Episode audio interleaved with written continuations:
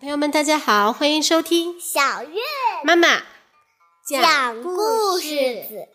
今天是正月十九，我们要讲葫芦兄妹最美最美的中国童话。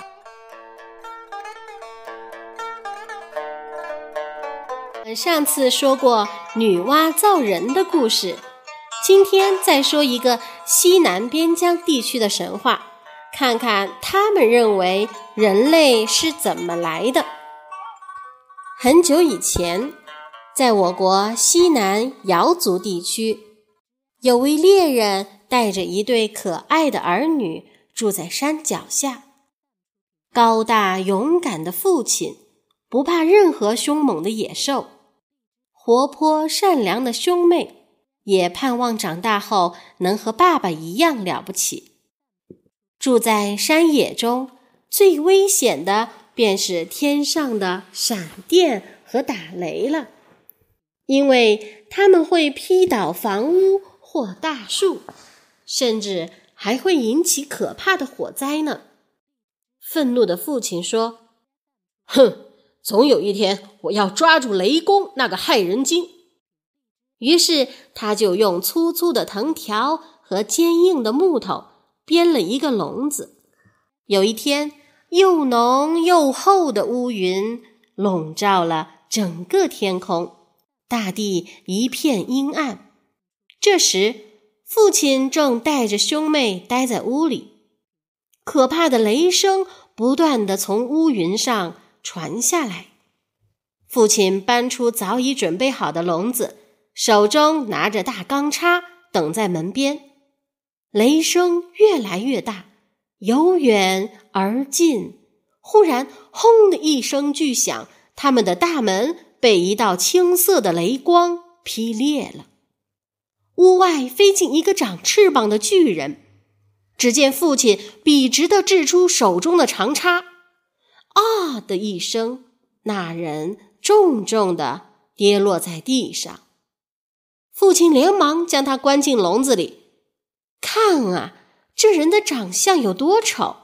青色的面孔，红色的头发，像鸟嘴一样的尖嘴巴，背上长着一对肉翅，右手拿着锤子，左手拿着铜钵。兄妹俩站得老远。不敢走近一步，年幼的妹妹躲在哥哥背后，连头也不敢探一下。爸爸，他是谁？这就是可恶的雷公。父亲说。第二天一早，父亲叫醒熟睡中的兄妹：“孩子，爸爸要出门办事，你们两个好好的看住雷公，千万不能给他水喝哟。”兄妹俩这才发现，只不过一夜的功夫，雷公就小了许多，也不像昨天那样凶猛可怕了。他低着头，缩着身躯，翅膀也垂了下来，怪可怜的。父亲走后，雷公用微弱的声音对兄妹哀求说：“好心的孩子，求求你给我一碗水吧。”我快渴死了，不行，爸说不能给你水喝。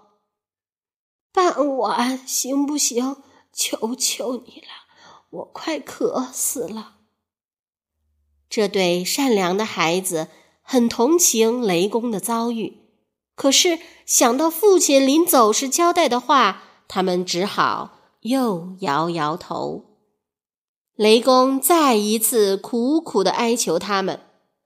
哎，这样吧，你们就洒几滴水在我身上好了，拜托，拜托。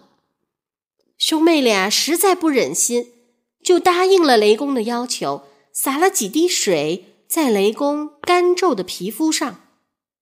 刹那间，他沾了水的身体突然膨胀起来，皮肤恢复原有发亮的古铜色。那对肉翅也伸展开来，很有劲儿的上下拍动着，而那只笼子早就粉碎了。恢复自由的雷公心里非常高兴，便从口中取出一颗牙齿，交给兄妹俩。好孩子，谢谢你们救了我。把这颗牙齿种在地里，它结出的果子就是你们将来避难的地方。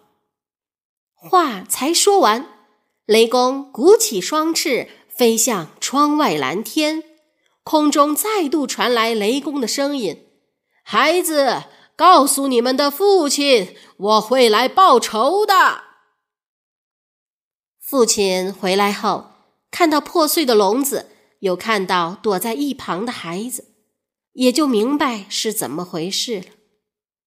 接下去几天，父亲到山里砍下许多坚硬的树木，准备打造一艘坚固的船。兄妹俩就在屋后种下那颗牙齿。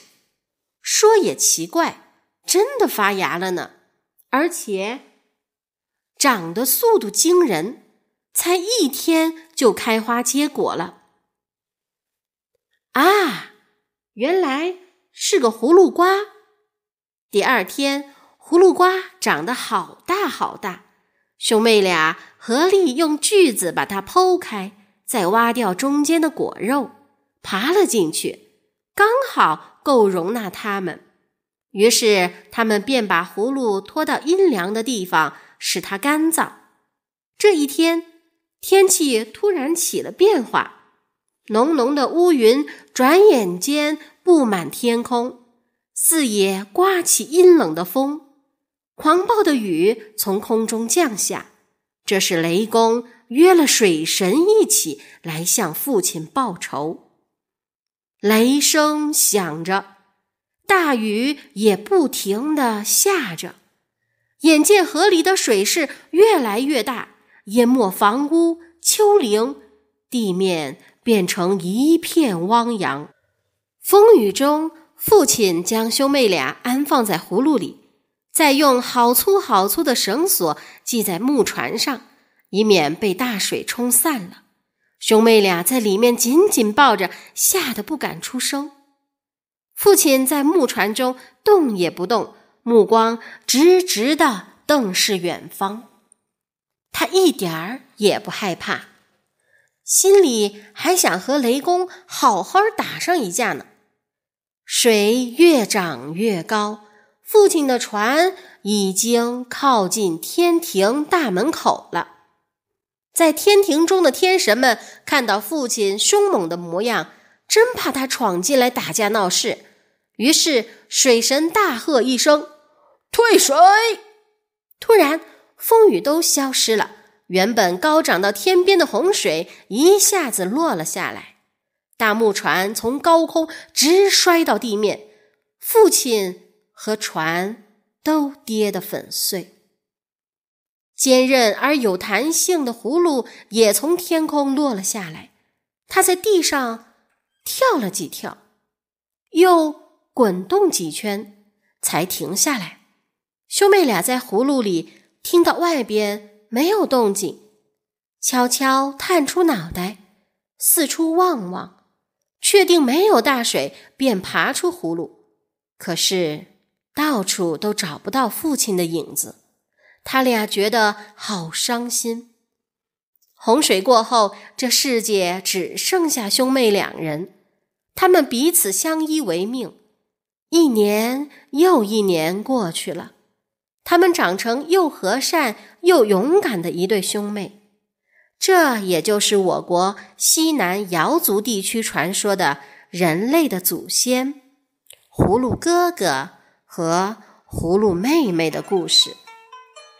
小朋友，雷公代表变化莫测的自然界，而父亲则是与自然抗争的悲剧英雄。在洪荒世纪中，人们总是要不断的抵抗自然的各种灾难。